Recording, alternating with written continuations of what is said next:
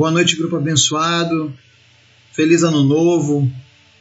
Afinal, hoje estamos no primeiro dia do ano de 2023. Graças a Deus, estamos aqui juntos no início de mais um ano. Hoje nós damos início ao nosso 36 mês de estudos diários da Palavra de Deus. E eu digo isso com alegria para honra e glória do Senhor Jesus. Porque Ele mesmo, Senhor, quem tem sustentado esse trabalho, quem tem mantido as nossas vidas. Então eu agradeço a Deus por entrarmos em mais um ano juntamente com o Senhor Jesus. Espero que seus momentos finais de 2022 tenham sido bons, que a entrada de ano tenha sido feliz, que esse ano novo, apesar de todas as coisas acontecendo neste mundo, você possa encontrar a Cristo e com isso ter a esperança da glória. Hoje nós vamos fazer uma reflexão lá da carta de Paulo, segunda carta de Paulo a Timóteo, lá no capítulo 4. Nós vamos falar sobre o nosso preparo com relação a levar a palavra de Deus. Qual é o momento de pregarmos a palavra, levarmos o Evangelho para os outros? Mas antes da gente começar o nosso estudo, eu quero convidar você que está nos ouvindo a estar orando juntamente conosco, apresentando a Deus este grupo, apresentando a Deus as pessoas que nos ouvem pela internet, pelos podcasts, pelo, pelas redes sociais, apresentando a Deus a minha vida e a da minha família, para que Deus continue nos guardando, nos dando saúde, nos mantendo de pé diante das adversidades para que a gente possa continuar fazendo a obra dele aqui nessa terra. Pelas famílias do grupo, para que sejam fortalecidas no Senhor. E também pela nossa lista de orações. Quantas pessoas esperando um milagre, uma resposta de Deus, né? Ainda bem que servimos a um Deus que tudo pode. E eu tenho certeza que o Espírito Santo vai falar com cada um. Amém? Vamos orar? Obrigado, Jesus, por este primeiro dia de ano. Obrigado, Senhor, porque a tua graça nos basta, ela é suficiente. Obrigado pela certeza da salvação, da eternidade que foi nos dada através do teu sacrifício, Jesus. Obrigado, Jesus. Nós te amamos. Ser conosco neste ano 2023, assim como tu fostes em 2022. Que o Senhor esteja nos guardando, nos protegendo, nos livrando. Eu oro em nome de Jesus, Deus, para que este ano seja um ano próspero, seja um ano pacífico na vida do teu povo, na vida da nossa nação. Que o nosso país, ó Deus, venha despertar para a tua palavra, para a tua verdade. A nossa nação só será transformada o dia que as pessoas te conhecerem de fato, Jesus. O dia em que as pessoas colocarem a religião de lado e colocarem o teu espírito em primeiro lugar, o relacionamento em primeiro lugar contigo. Por isso nós te pedimos, Jesus, nos usa. Usa cada pessoa que está ouvindo essa mensagem. Levanta, Senhor, homens e mulheres de Deus para fazer a diferença nessa geração. Homens e mulheres dispostos a levar a tua mensagem a qualquer um que estiver pronto para ouvir. Obrigado, Jesus, pela tua graça. Visita as pessoas da nossa lista de oração e atende o pedido de cada uma delas. Traz cura, traz restauração, traz respostas, traz salvação.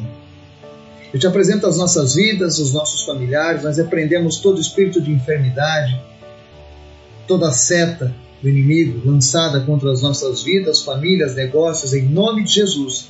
Nós repreendemos em nome do Senhor Jesus. Nós nos colocamos debaixo da tua mão, da tua proteção, Pai. E declaramos ao mundo que nós somos teus. E o maligno não pode nos tocar.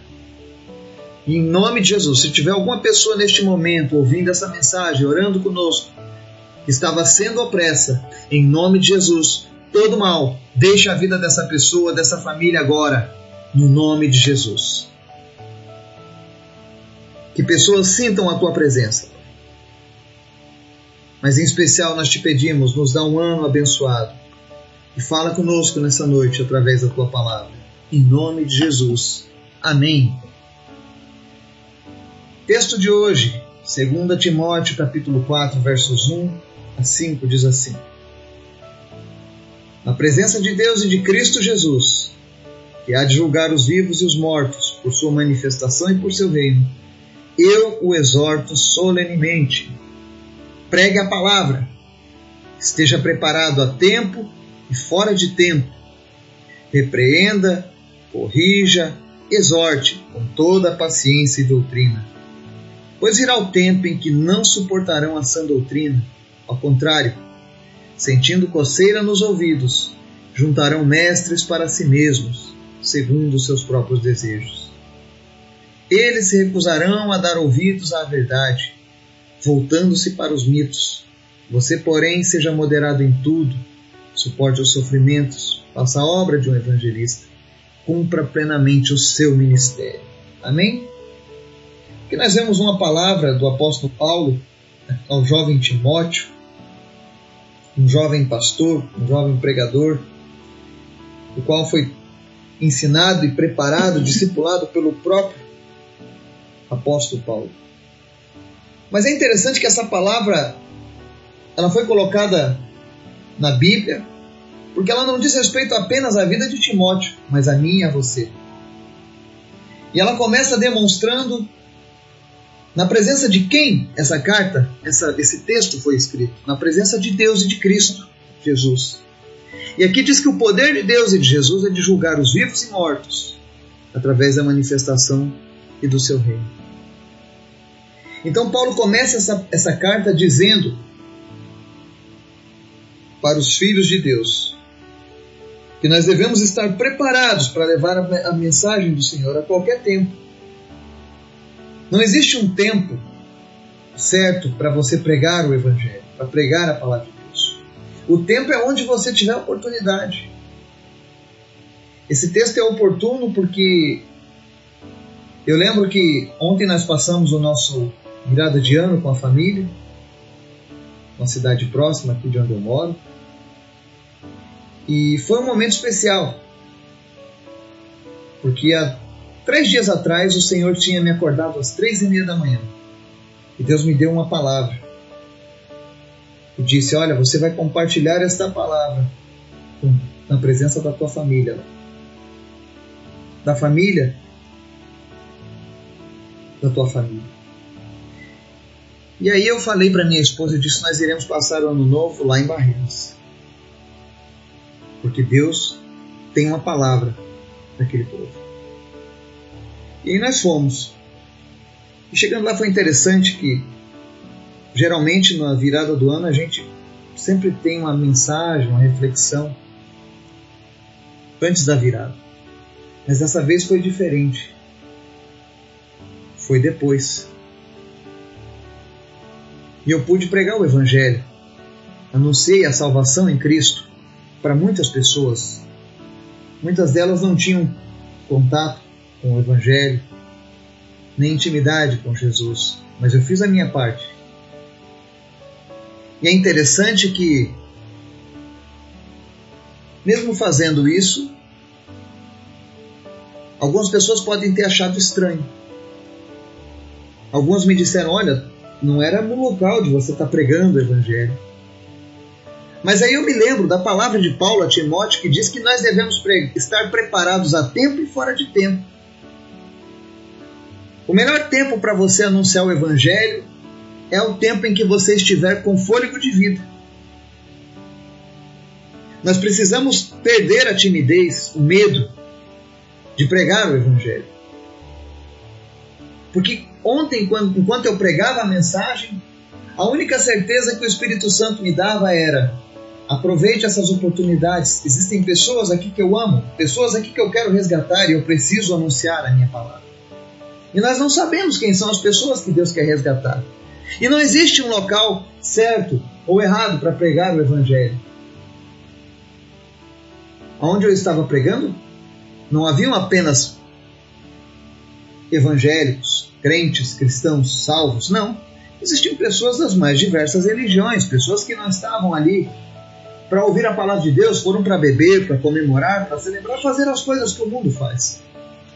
E talvez alguma pessoa pensasse: olha, como você quer pregar o evangelho num lugar onde as pessoas estão apenas se reunindo para beber e celebrar? Bom, Jesus vai a qualquer lugar. Ele andava com publicanos e pecadores. E eu lembro na palavra de Deus que muitas vezes Jesus foi criticado pelos fariseus porque andava com publicanos e pecadores, mas a verdade é que Jesus, quando se reunia com publicanos e pecadores, ele se reunia para fazer a diferença. E nós precisamos voltar a esse temor a Deus. De nos conscientizarmos, se você entregou a vida para Jesus, se você ama de fato Deus, se você um dia espera, assim como eu, morar nos céus, diante do Senhor, nós precisamos entender que nós viemos a este mundo para fazer a diferença. E uma das maneiras de fazer a diferença é pregando a palavra. E o que é pregar a palavra? Paulo diz: esteja preparado a tempo e fora de tempo, repreenda, corrija, exorte com toda paciência e doutrina. Ou seja, pregar a palavra é falar a verdade acerca de Deus. Se necessário, repreenda.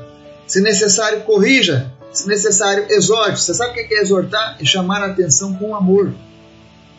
E tudo isso com paciência, porque nós precisamos entender que as pessoas são como nós.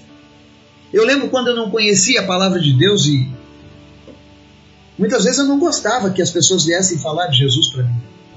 Então você precisa entender que as pessoas são como nós, aqueles que ainda não conhecem a Cristo. Podem não gostar, então seja paciente. Mas acima de tudo, tenha doutrina. O que é ter doutrina? Esteja fiel às Escrituras. Contanto que você fale aquilo que a palavra de Deus está dizendo, você nunca estará pecando contra Deus ou fazendo algo à toa ou religioso. Todas as vezes que eu prego a Bíblia e alguém fica com raiva do que eu estou pregando, eu sempre digo: reclame com o autor, que é Deus. Será que você tem coragem de reclamar com Deus? Porque a palavra não é minha, é dele. E aqui ele diz: pregue em tempo e fora de tempo. Não existe um tempo certo para você pregar. Ah, mas eu estou na festa do final do ano com a minha família, agora nós temos uma semana de férias. Pregue a tempo e fora de tempo. E por que, que nós temos que fazer isso?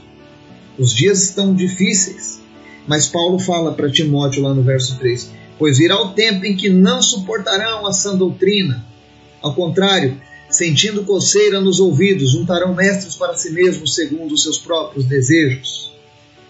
Eles se recusarão a dar ouvidos à verdade, voltando-se para os mitos. Nós já estamos vivendo isso. Quer ver um, um exemplo? Olha para o tanto de religiões que nós temos hoje.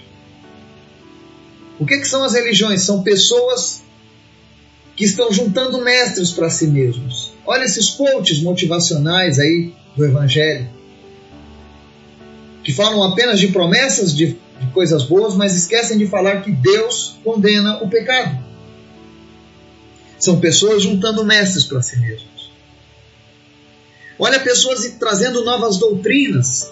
Não, não precisa se preocupar com os teus erros. Isso é um karma e você voltará na próxima vida para pagar o teu karma. São pessoas juntando mestres para si mesmos. Por quê?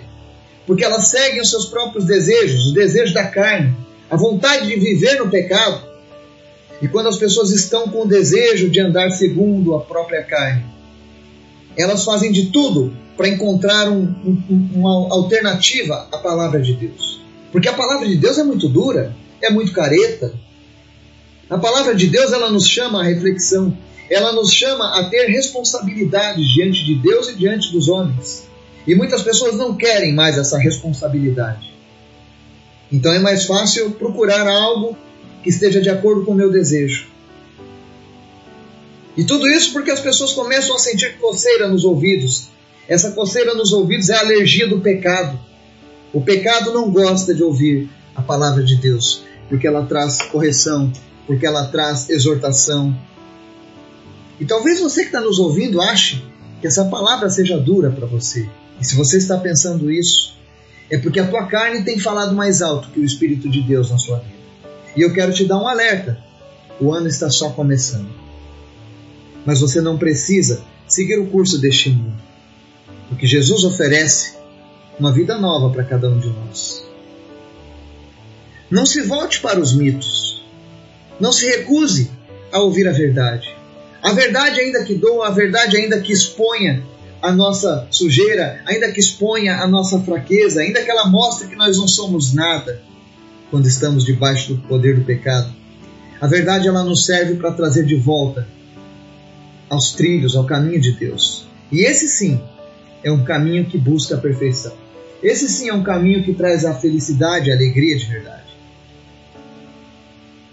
E aí Paulo encerra dizendo: Você, porém, seja moderado em tudo, suporte os sofrimentos, faça a obra de um evangelista, cumpra plenamente o seu ministério.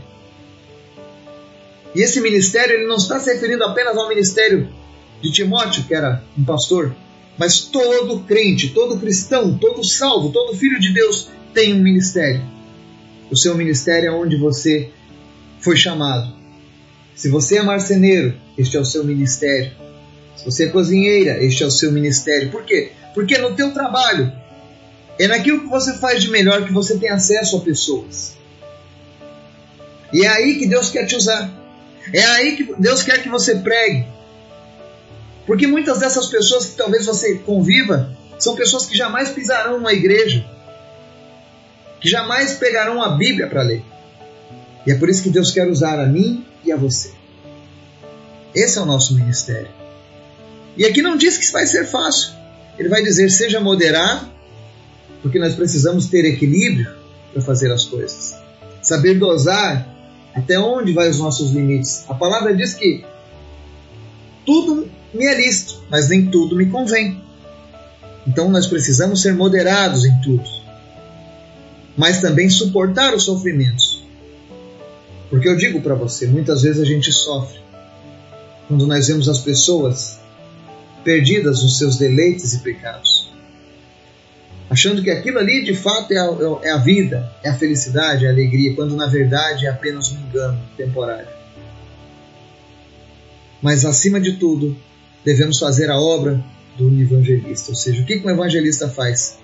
Prega o evangelho. E não importa se você conhece o evangelho há um dia ou há 50 anos.